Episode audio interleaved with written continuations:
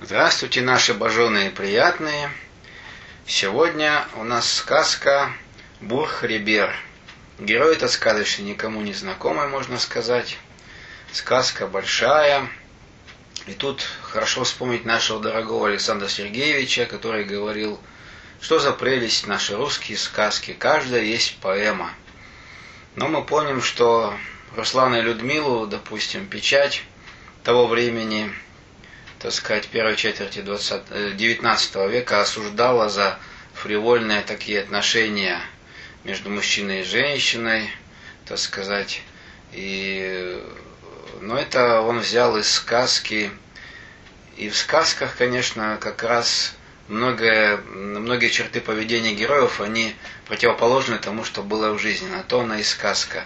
То есть часто надо сказкой э, брать плюс, а в жизни, значит, будет минус. На то она и сказка, да? Если солдат отставной там израильный возвращается, богатеет и женится, то это как раз сказочное событие против того, что было на самом деле. Когда он приживалом жил, как бы так вот скитался до конца жизни, при родных жил, как-то помогал. Вот. Так и здесь сказка большая, и в ней есть всякое. Вот. Бур-Хрибер. В некотором царстве, в некотором государстве жил-был царь.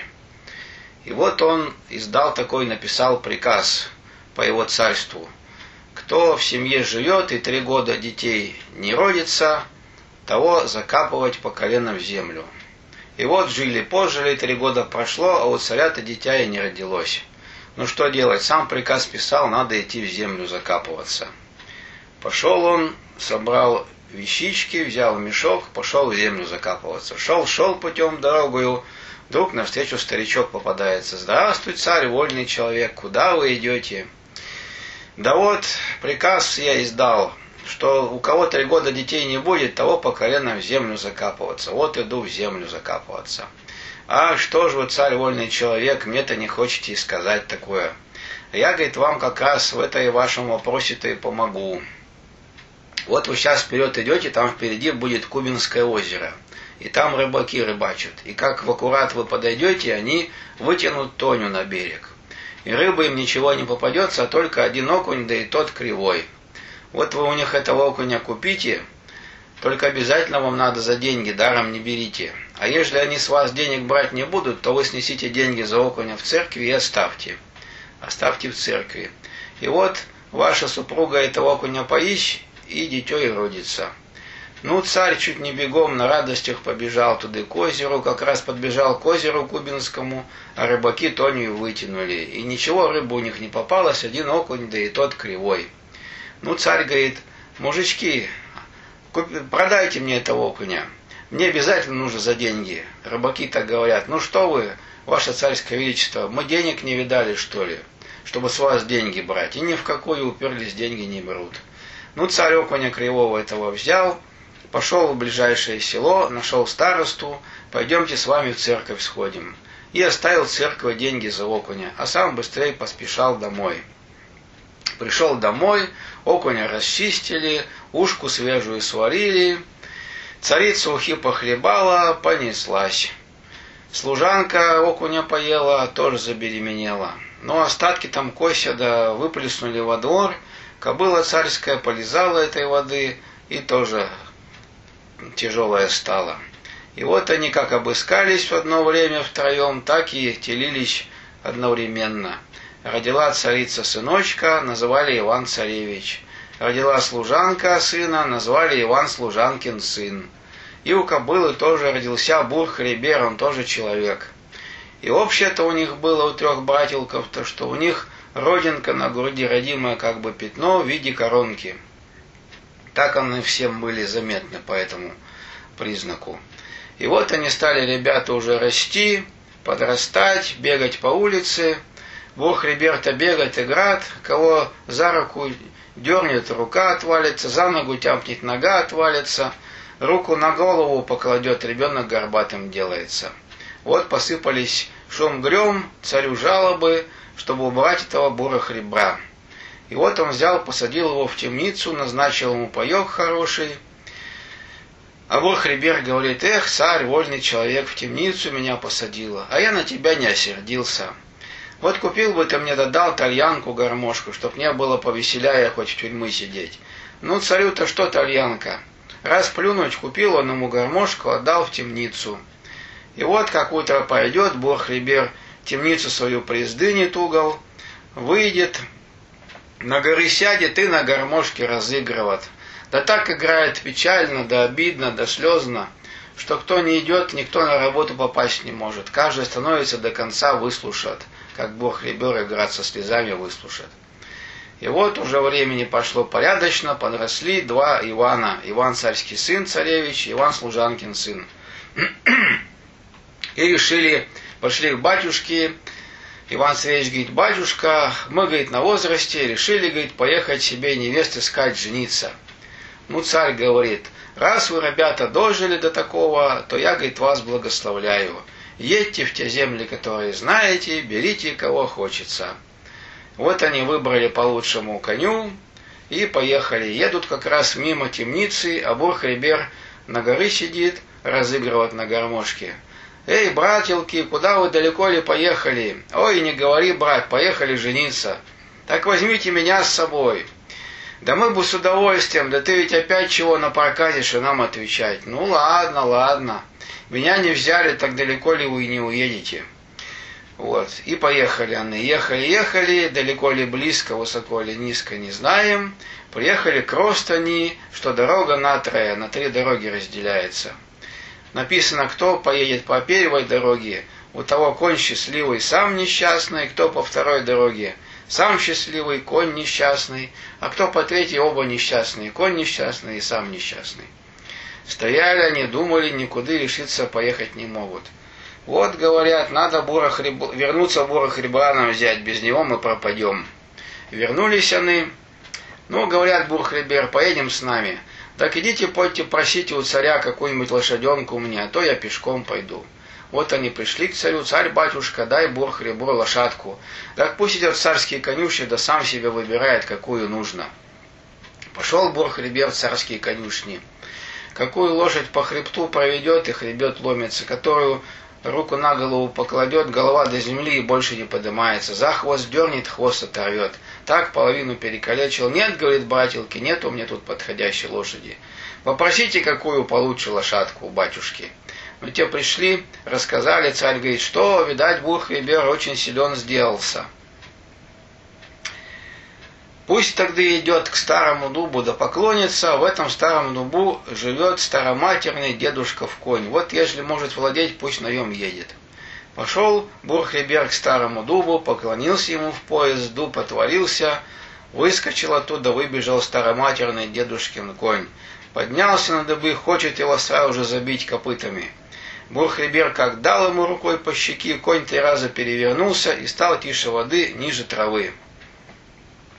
И вот они поехали, братья, приехали к Ростани. И решили ехать той дорогой, где и сам несчастный, и конь несчастный. Ехали, близко ли далеко, низко ли высоко. Про то скоро сказка сказывается, а дело-то по своим успехам справляется. Приехали, огненная река течет, и через реку Калинов мост – Бурхрибер говорит, ну, братья, нам ехать-то можно через мост, но мы не поедем. Надо посмотреть, кто через этот мост ездит. И вот они отъехали в сторонку, там под горой шатер поставили, поели, попили на сон грядущий и улегли спать. Братья-то уснули, а Бурхрибер потихоньку из шатра выбрался и поехал к мосту, спрятался с конем под мостом и ждет, сидит. Вот как дело полночи, налетел страшный вихрь, львес к земли стало пригибать. То под какой-то конь матерый, то под да спотыкается, едет трехглавая змея наем. Бьет его плеткой по тучным ребрам, по заушищам договорит. Что ж ты, волча сыть, меловой мешок потыкаешься? Не боюсь я царев царевичев, королев королевичев. Боюсь, нет ли одного бура ребра, да кего здесь нет. — а коли бы и был, я бы клала на одну ладонь, а другой бы прихлопнула, только бы лепешка от него и осталась. Но Бурхребер не стерпел таких слов, выскочил с под мосту. «Дуй, — говорит проклятая долиша, — давай-ка бороться!» Вот они схватились, а ну, как сказать, боролись. Пока хозяйка эту лепешку выпекла, так и Бурхлибер с ним быстро справился. Отсадил все три головы, головы клал на горы, а туловище выбросил в реку. Вернулся в шатер, да и лег спать, как будто и не бывал нигде. Утром проснулись, вот, говорит, братилки, надо еще нам один день покараулить. день провели, под вечер на сон грядущий попели, поели, спать улегли. Бурхребер опять под мост потихоньку выбирается. Сидит, ждет. В полночь опять налетел страшный вихрь, еще сильнее прежнего. Лес стал ломить, пригибать. Конь топот еще тяжелее спотыкается, едет шестиглавая змея, шестиголовая, бьет его по заушичам, по тучным ребрам, по заушичам плетью, говорит, что ж ты, волчья сыть, меловой мешок, потыкаешься, не боюсь я царев, царевичев, королев, королевичев, боюсь ли нет одного бурых ребра, да кего здесь нет. А коли бы и был, клала бы на одну ладонь, да другой бы треснула, только бы блин от него остался. Выскочил Бурхлибер с под мосту. «Дуй, проклятая долиша, давай бороться!» И схватились и не стали возиться.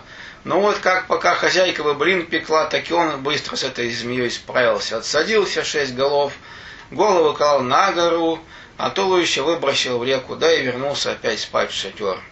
Вот он на утро говорит братьям, надо нам и третий день тут провести.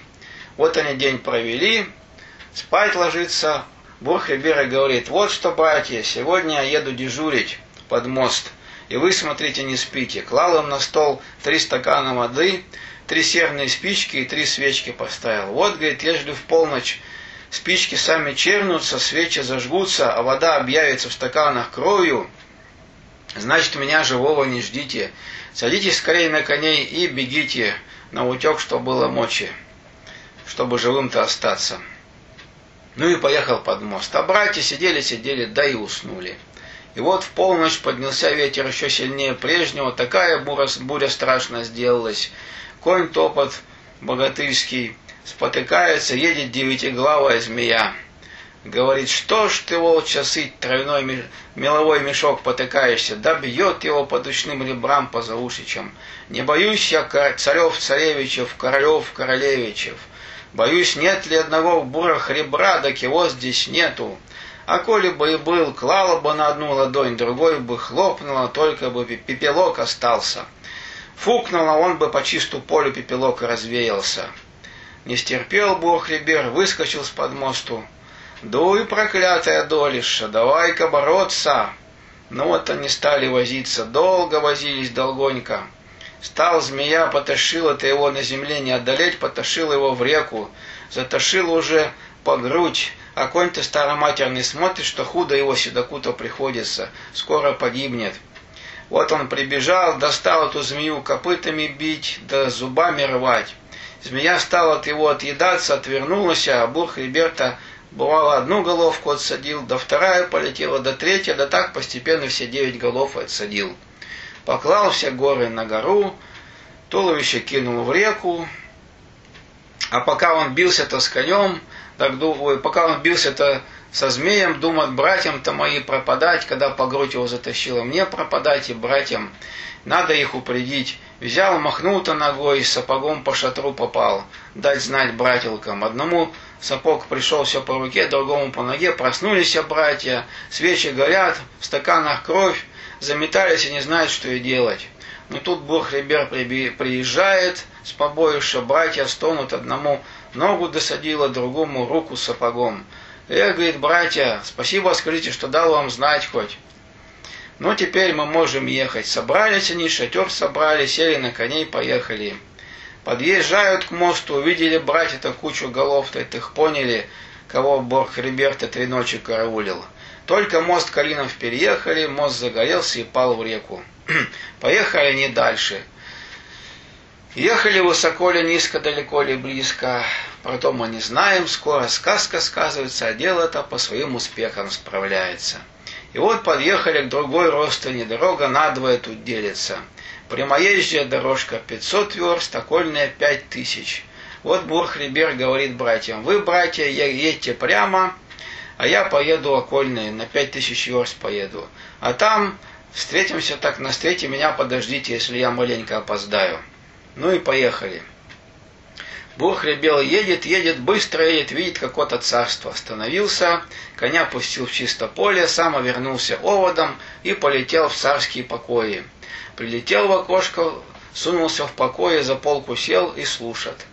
Вот прибегает к большухе старшая невестка. Маменька, маменька, говорят, тут бурхребер есть в проезде. Так какова ли я ему буду, когда он моего мужа окончил? А какова ты ему, детка, будешь-то?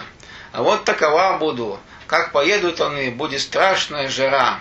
А я обернусь золотым колодечком, а водушкой серебряной. И как попьют, так и так их и разорвет. Ну, дитя, будь, будь. Прибегает вторая невестка. Маменька, маменька, тут говорят, Бурхребер есть в проезде. Он у моего мужа кончил, так какова ж я ему буду? А какова ты ему, доченька, будешь? А такова буду. Жара будет, да сушь, а я обернусь яблонькою, такой, чтоб им по глазам яблоки им било. И вот как сидят яблочко, так их и разорвет. Ну, дитя, будь, будь. Прибегает и младшая невестка. Маменька, маменька, Бурхребер тут говорят проездом. Какова ж я ему буду, когда он моего мужа окончил? Ну, какова ты, дитя, будешь? А вот такова буду. Как они с жары захотят отдохнуть, а я обернусь кроваткой тесовую, перинушкой пуховую. А как лягут, так и разорвет их всех. Ну, будь, будь, дитя. Тут Бурхлибер все выслушал, да э, вылетел в окошко, зашумел. Тут матушка-то и говорит, ох, злодей, видать, он был все услышал. Так они узнали, что он все услышал-то. И вот Бог-Ребер прискакал, где дороги сходятся, братья уж его ожидают. Ну, говорит, братилки, поедем дальше вместе. Такая жара, едут чистым полем, что невозможно печет. Вдруг золотой колодец с серебряной водичкой. Ой, говорит, братец, братья-то говорят Иваны, давай, говорит, остановимся воды, хоть попьем. Попьем, попьем, братья, давайте сперва я попробую, потом и вам дам. Сошел с коня, плетку-то выхватил, хробнул по колодцу крест-накрест. Муж пал, жена поди, да и поколение вон.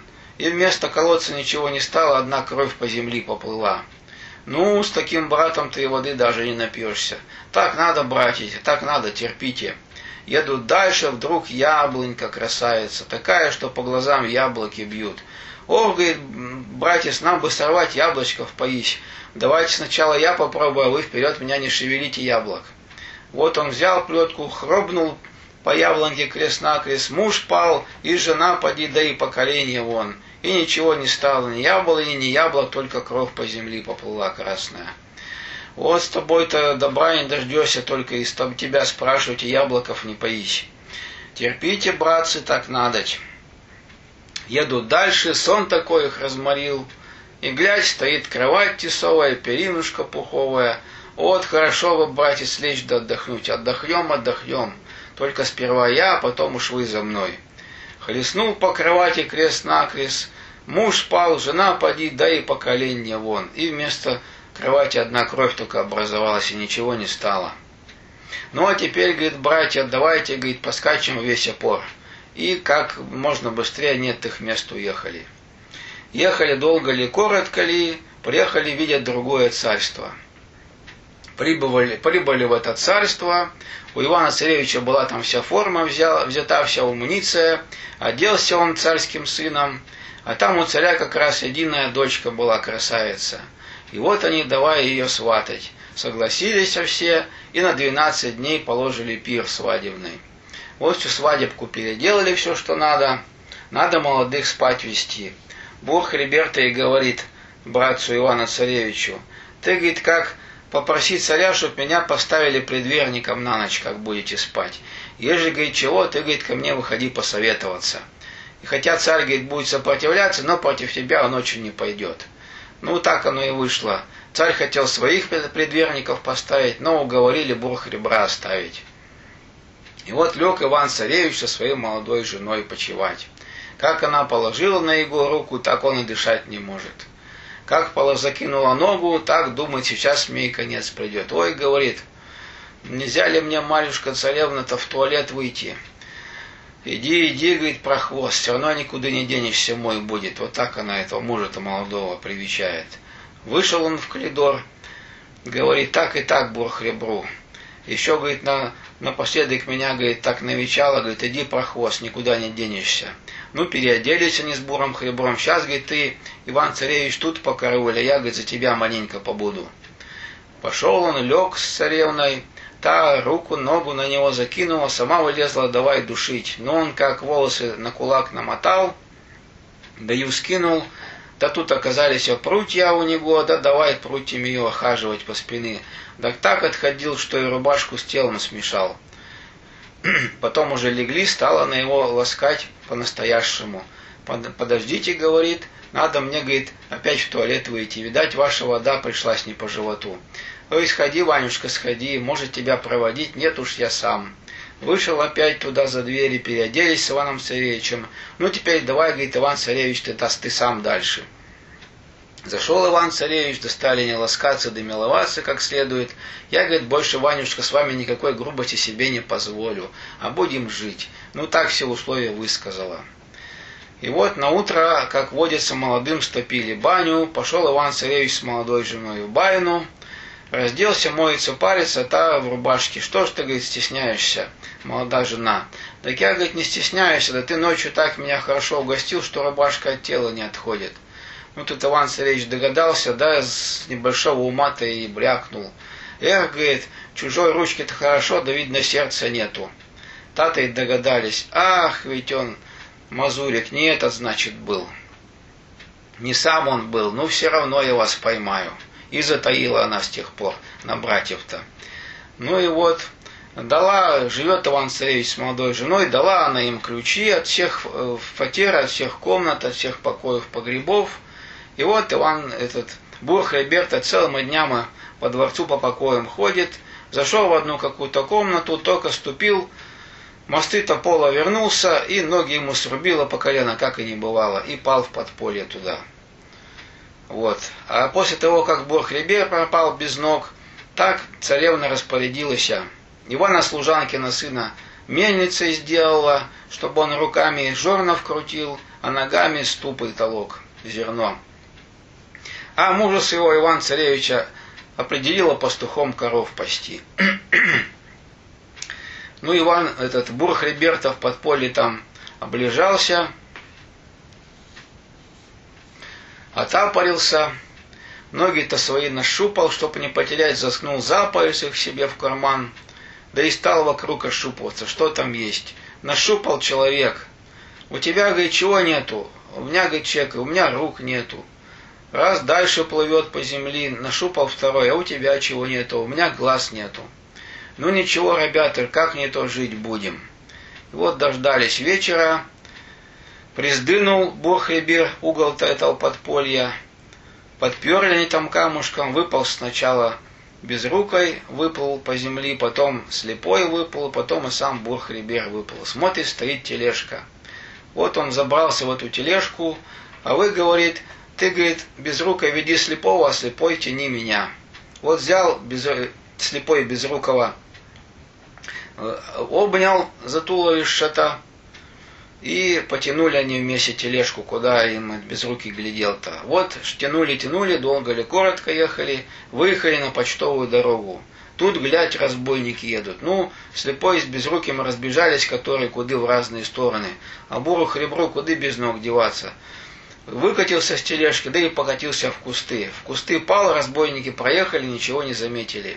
Только разбойники проехали, с другой стороны баба Яга едет. Тележку-то увидала, а, говорит, тележка тут, значит, Бурхрибер где-то здесь. Вот уже я ему силачу покажу. Теперь это без ног он мне ничто не сделает.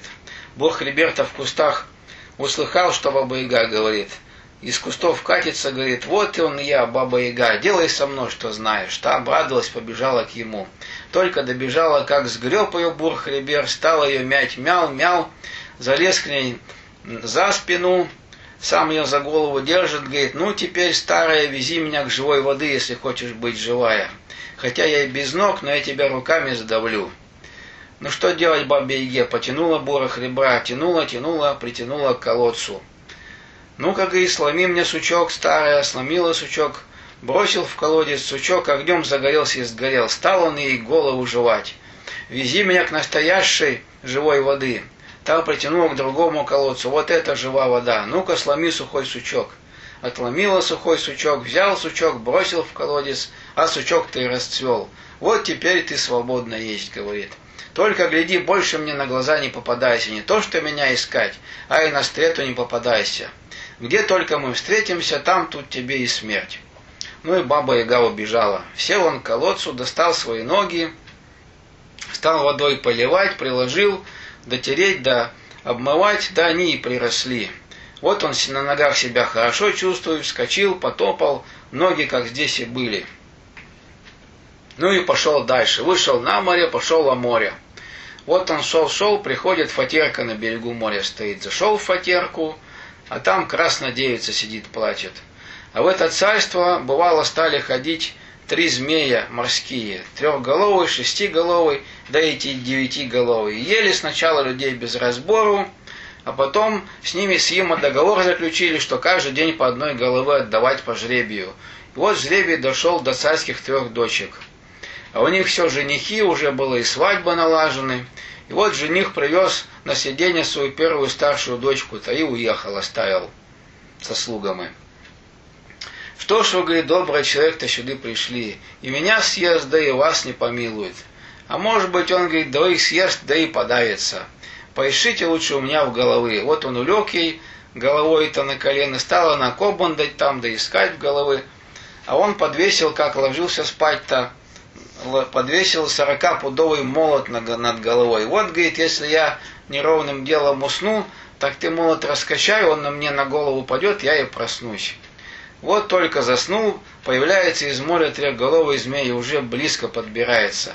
Она его будет, доводиться не может, а про молот-то и забыла. Потом вспомнила, стала молот качать, раскачала, пал на голову Борхребру. Тот выскочил, змей-то и говорит, вот обычно было трудно и одну голову дождаться, а тут сразу две головы. Бурхребер говорит, да-да, давай начинай есть меня. А мне все одно, змея-то говорит. Вот они схватились, и Бурхребер отсадил ему быстренько три головы, тушу в море забросил, а голову за фатерку снес, положил. Ну и тут он вернулся, стали не целоваться, миловаться, да и легли с этой барышней спать.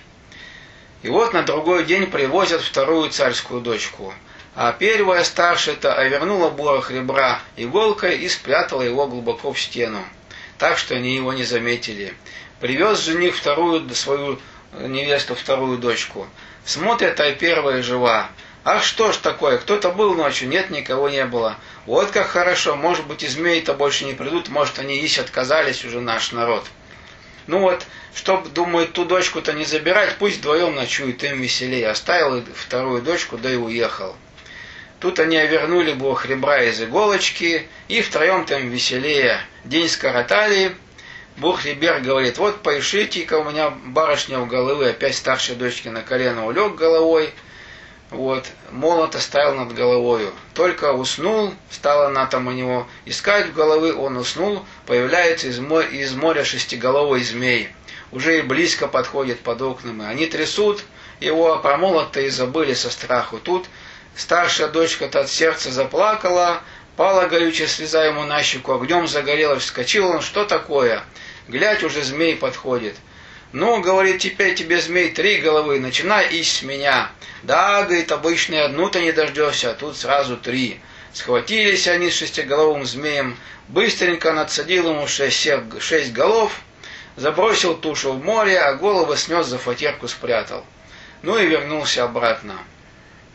Переночевали они ночь, на другой день привозят младшую дочку, третью, третий жених. Обрадовался. Вот ведь, значит, змеи-то больше-то нам не грозят нашему царству. Ну, говорит, ночуйте втроем, раз уже змеи не ходят. Оставил третью дочку ночевать. Вот они вернули опять бог ребра из иголки, вчетвером еще веселее день у них прошел. Вот к вечеру опять, говорит, поишите барышню в головы, а если вы, говорит, вы опять крепко уснете, да, что мне сделается? Бывало, у меня и ноги были отрублены, так ведь приросли, так голова прирастет. Ну и уснул. И тут показалась из моря девятиголовая змея.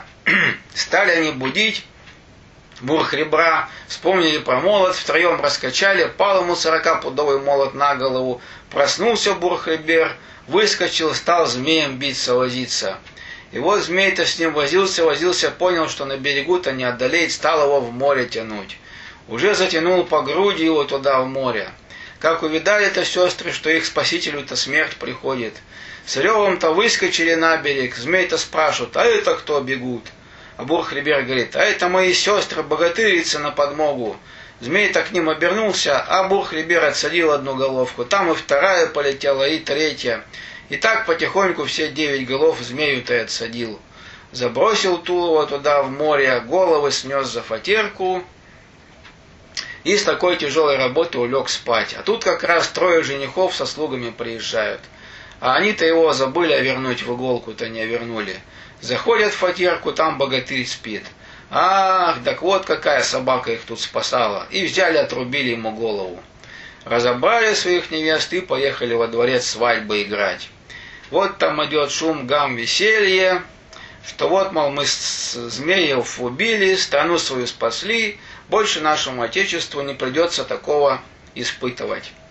Первую свадьбу сыграли с младшей дочкой, вторую со средней, а старший упирается, не идет. Все к той фатерке бежит, да говорит, он погиб, я с ним погибну, не покину его во веки веков, вместе с ним похороните, будем мы вместе. И вот она взяла сменную одежку, что он там был замаром змеиной кровью, да когда ему голову отрубили все в крови, и пошла его омывать, переодевать. Как старую одежку-то скидывать стала, он ведь от, поехал от колодца, когда баба Игата живой водой его привезла к колодцу, он набрал бутылку живой воды с собой впрок. Вот она нашупала в карману эту бутылочку с живой водой. Да и вспомнил это его рассказ, что бывало ноги у него были отрублены, да приросли, так и голова прирастет. Вот думает, не сделаю ли я чего этой водой-то с головою. Прикатила кое-как на силу голову к туше, приложила, как она должна быть, достал этой водой спрыскивать да растирать. И вот он уже заподрагивал, заподрагивал, да и на ноги вскочил. Ах, как долго я спал. Но ты бы, говорит, мой милый, вечно и я бы с тобой навеки уснула. Если бы не твой рассказ, то как у тебя ноги приросли, да вот нашла, нашла я живую воду. И вот они ночку там переночевали, ну хорошо, говорит Бог, ребята, и легли ночевать. И на утро парочкой пошли во дворец. И там уж хватились, надо третью свадьбу играть, где там третья невеста, здесь они парочкой приходят, и старшая дочка и говорит, вот ваше царское величество, батюшка, вот мой жених, не тот, который у вас за столом сидит, а который подли меня стоит. Это он нас всех от змеев спас. Тут все за столами повскакивали, как так, да что она говорит. А Бог Хельбер отвечает, ничего, ничего, поедемте ко все на море, да посмотрим, кто там что сделал, какое геройство проявил. Вот поехали они все на море, к этой фатерке. Ну, Бог Хельбер говорит, вот, говорит, если вы, женихи, Змеев победили, до головки за фатерку снесли, так покажите, как вы их носили. Ну, те подошли, голову-то один и поднять-то даже не может, только по земле перекатывать с трудом. А Бог Рибер, как какой головы подойдет, ногу под нее подсунет, да шибанет ее вверх, только едва два головы-то и видать. Вы, говорит, царское величество, поберегитесь, что вас головой-то не зашибло. Ну, царь на это все поглядел, поклонился ему в пояс, говорит, вот добрый человек, вот кому благодарность и спасибо тебе большое царское. А с этими моими зятевьями подлецами делай, что знаешь. Бог Рибер отвечает, так ничего я делать не буду. Двое зятев взяли у тебя дочки, пусть они твоими зятевьями остаются. А уж третий старшую не возьмет друг. Это, говорит, моя жена будет. Ну и сели свадебку играть. Как они там все подвыпили маленько, Бог Риберта и говорит, ну что, свояки, Какое вам наказание-то определить? Ты, говорит, третий подлец, иди по здорову, пока не дотронул. А вам-то какое наказание определить? Ну, те молчат, не знают, что и молвить. Взял он одному, провел ладошкою от глаз до затылка, да так все волосы и слезли, плешивым стал. Вот с тех пор по Руси плешачи пошли, до этого плешаков не было. Другому руку на голову клал, горбатым стал, с тех пор горбачи пошли по Руси. Вот они отпили, отгуляли, свадебку справили, все свадебные дела. И он говорит, Бог ребер молодой жены, надо нам, молодая жена, на лошадок сесть, да поехать, справиться, как там мои братья поживают, живы или нет, каково им живется, Ивану Царевичу, да Ивану Служанкиному сыну. Ну, сказано, сделано хорошо. Сели на лошадок, поехали, ехали, далеко ли близко, высоко ли низко, про то мы не ведаем. Скоро сказка-то сказывается, дело по своим успехам справляется. Вот они и стали подъезжать к своему царству, где Иваны остались, слышат, мельница работает. Подъехали, а это Иван Служанкин сын, руками жорнов крутит, ногами песты подымает, толчет на муку зерно. Бурхребер сошел с коня, да и говорит, ну что, братец, кончайте свою работу. А, много вас тут ездит, кончай работу. Сколько минут простоишь, столько розок от сорока богатыриц получишь. Мне, говорит, получайте, вам хорошо говорить. Да раз я говорю, что кончать, значит кончай. Нет, говорит, я, говорит, буду работать. Если бы, говорит, вот был мой брат Бурхлебер, живой братец, так ведь он пропал без ног где-то бедный. И значит и мне пропадать. Да вот, говорит, я твой брат Бурхлебер. И распахнул там на груди одежу, а там у него коронка родинка. Ну, Иван Служанкин сын свою коронку показал. Обнялись они, братья. Тогда, говорит, что бы то ни было, бросаю эту работу. Вот сели они на коней поехали дальше. Слышат, в лесу рог трубит пастух. Подъехали на звук пастуху, а там Иван Царевич коров к полудню надо гнать во дворец. Добрый человек, говорит, бросай свою работу, Бог Либер говорит. А, говорит, как бросишь-то? Мне, говорит, так, такие строгости, если на минуту позже пригоню на дойку коров, так мне сорок богатырец по сорок розок дают. Если на минуту раньше, тоже по сорок розок. Кого тут бросишь, а два живой хожу. Вот был, же, был бы жив мой братец Бурхрибер, да ведь он бедный где-то пропал без ног, и мне видно пропадать на этом свете. А ничего, говорит Иван Служанкин сын, неужели ты меня, Ивана Служанкина сына, братца-то не узнаешь? Распахнули они с Бурхребром свои кафтаны там, показали коронки на груди. Ну и Иван Царевич свою показал, признал братьев, обнялись, давай, говорит, Бухребер, мы с тобой переоденемся, я в пастухах побуду. Вот Иван Царевич переоделся в Бурхреброву одежду, одежду поехал с его женой на конях, а Бурхребер пастухом погнал коровок во дворец туды. А там подходить ко дворцу, все богатырицы и царевна на балконе сидят, прохлаждаются. Смотрят, как Иван пастух коров гонит. А Бурхребер-то погоняет, Кого за хвост корову дернет, которую хвост отпадет за ногу, нога не действует, который на, на роги и руку положит, голова от земли не поднимается, так пока гнал, половину скота перекалечил. Ну, богатырицы говорят, все ему теперь. Соскочили с балкона, да бежать к нему все сорок. Вот как первое это до него добежало, схватил он ее, да и стал этой богатырицей остальных-то поколачивать. Куда махнет, так пять-шесть до полусмерти их летит. Всех перекалечил, подбежал к балкону, а царевна все на том балконе сидит. Подпрыгнул, тяпнул за балкон, балкон отвалился. Вот он тут царевна голову сразу оторвал. Ну, тогда что, скорее сказку сказать, нашли хорошую девушку Ивану Царевичу, оженили и поставили его этим царством править. Нашли другую хорошую девушку, оженили Ивана Служанкина сына, сделали заместителем. А сам Бурхлибер после того, как его тесть скончался, принял от его царство и стал в другом в твоем царстве править. И так вот они трое братцев дружат, ездят друг другу, дружат семьями, и я там бывал, у их, и их видал, и там угощения-то сколько было, и питьевица разного медвяного, что по усам текло, а в рот не попало. Тут и сказка вся, мои дорогие, более врать нельзя.